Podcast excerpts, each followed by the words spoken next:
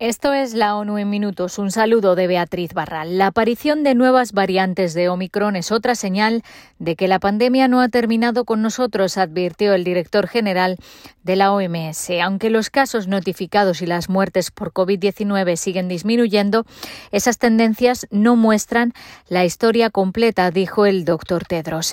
Impulsado por las variantes de Omicron, se está viendo un aumento en los casos reportados en las Américas y África.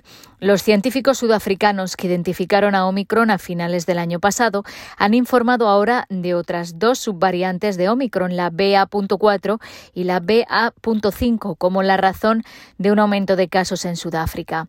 Todavía es demasiado pronto para saber si pueden causar una enfermedad más grave que otras subvariantes, pero los primeros datos sugieren que la vacunación sigue protegiendo.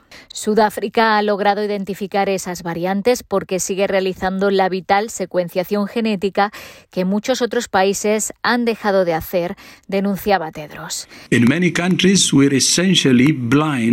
En muchos países básicamente estamos ciegos sobre cómo está mutando el virus. No sabemos qué es lo que vendrá después. La rama americana de la OMS dijo que los casos de COVID-19 y las hospitalizaciones están aumentando en demasiados lugares, lo que debería impulsar a reforzar las medidas para combatir el virus, incluidas la vigilancia y la preparación. done. El doctor Tedros dijo en su cuenta de Twitter que el acceso a los abortos seguros salva vidas después de que se filtrara un proyecto de sentencia del Tribunal Supremo de Estados Unidos que revela que están considerando poner fin a la protección federal del aborto en el país. Las mujeres deben tener siempre derecho a elegir cuando se trata de su cuerpo y su salud. Restringir el acceso al aborto no reduce el número de procedimientos, sino que empuja a las mujeres y las niñas hacia los inseguros. El acceso al aborto seguro salva vidas, sostuvo Tedros.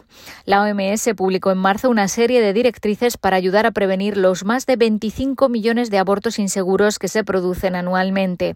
Los abortos inseguros causan unas 39.000 muertes anuales y conllevan la hospitalización de millones de mujeres con complicaciones. La mayor parte de esas muertes se concentran en los países pobres y entre quienes viven en las situaciones más vulnerables.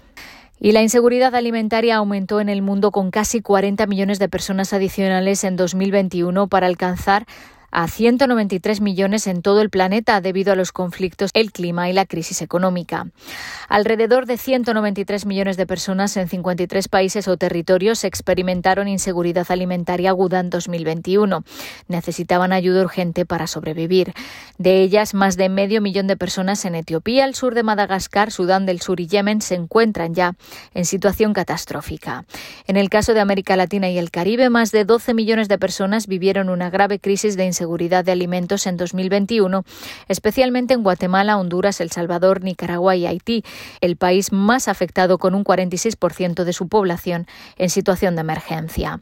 El informe asegura que la guerra en Ucrania, que comenzó en febrero pasado, agravará la fragilidad de los países muy dependientes de los cereales o fertilizantes rusos y ucranianos como Somalia. Y expertos de la ONU han pedido más protección para los periodistas que se enfrentan a peligros sin precedentes en Ucrania. Existen numerosos informes que muestran que los periodistas en Ucrania están siendo objeto de ataques, torturas, secuestros, asesinatos o que se les deniega la salida de las ciudades que se encuentran bajo asedio, dijeron en un comunicado conjunto. Estas acciones son aberrantes y deben parar inmediatamente, añaden los expertos, recordando que cualquier intento de asesinar, herir o secuestrar periodistas en un conflicto constituye un crimen de guerra. El comunicado denuncia también ataques deliberados del ejército ruso y contra las infraestructuras de los medios de comunicación y de Internet con el objetivo de impedir el acceso a la información, incluyendo ciberataques. Hasta aquí las noticias más destacadas de las Naciones Unidas.